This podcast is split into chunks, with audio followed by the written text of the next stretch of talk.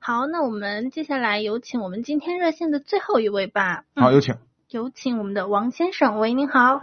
Hello，王先生喂你你好。，哎，阿波罗你好，你好主持人你好你好，嗯你好。呃，我想咨询一下那个捷德的1.8，还嗯有那个卡罗拉双擎的1.8，嗯还有那个昂克赛拉的这个这三个车，就是后期用着省心，小毛病少一点，看选哪个？嗯，昂克赛拉和捷德啊和这个卡罗拉啊这两个车都是啊轿车，捷德呢是对算是一个小 MPV 啊。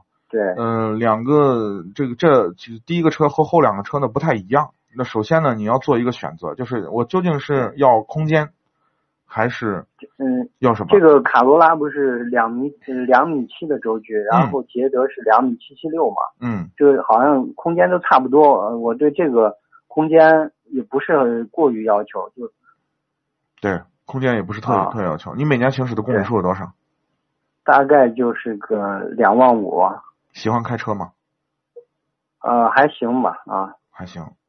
嗯，嗯、如果你对空间的需求呢不是那么特别高的话啊，嗯，呃，那么你就可以，我认为啊、嗯，你可以选双擎或者昂克赛拉都可以。对对，嗯，我更偏向于你买双擎。对。啊，因呃，为那原因是个这样嗯，原因是这样，啊嗯，嗯昂克赛拉呢，这个1.5的动力呢，虽然也不错啊，但是相比双擎还是要弱。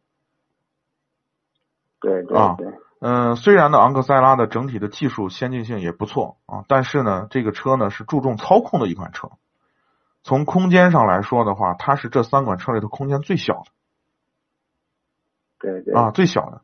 所以呢，它从实用性上来说，它主就是如果您只是一两平常一两个人驾驶，我就是是日区代市区代步，我注重操控，那昂克赛拉肯定是首选。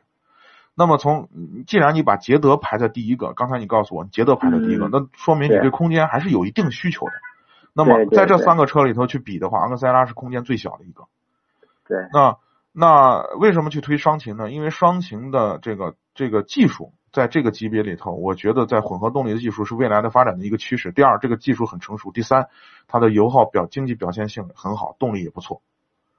如果按照你对每年行驶两万公里、两万五千公里到三万公里来算的话，它给你节省的钱也也是一个时间长下来，就是如果用的时间长长了以后，也能给你省下不少钱。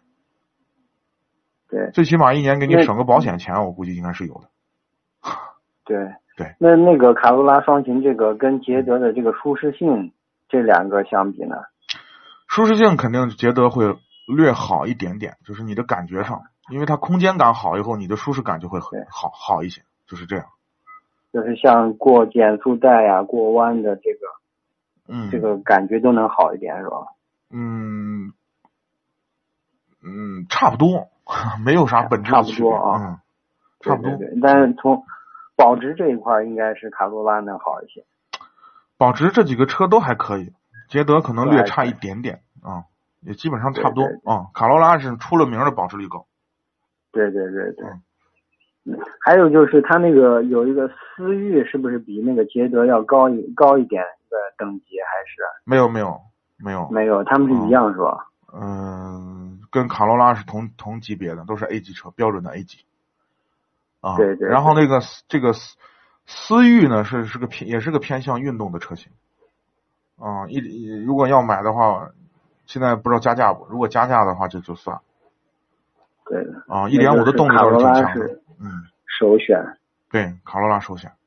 啊，因为牵扯到有小孩儿啊，家里边老人有时候还坐一下，我就稍微考要考虑一点舒适性，哦啊，对那就是卡罗拉也可以啊。对，如果家里头人口多，哦，那你就空间上还是要考虑考虑，好吧？对对对，啊好的好的，嗯，好，行，谢谢啊，哎，好嗯，不客气，嗯，好感谢参与，感好谢您的再参与，见啊嗯再见。，拜拜。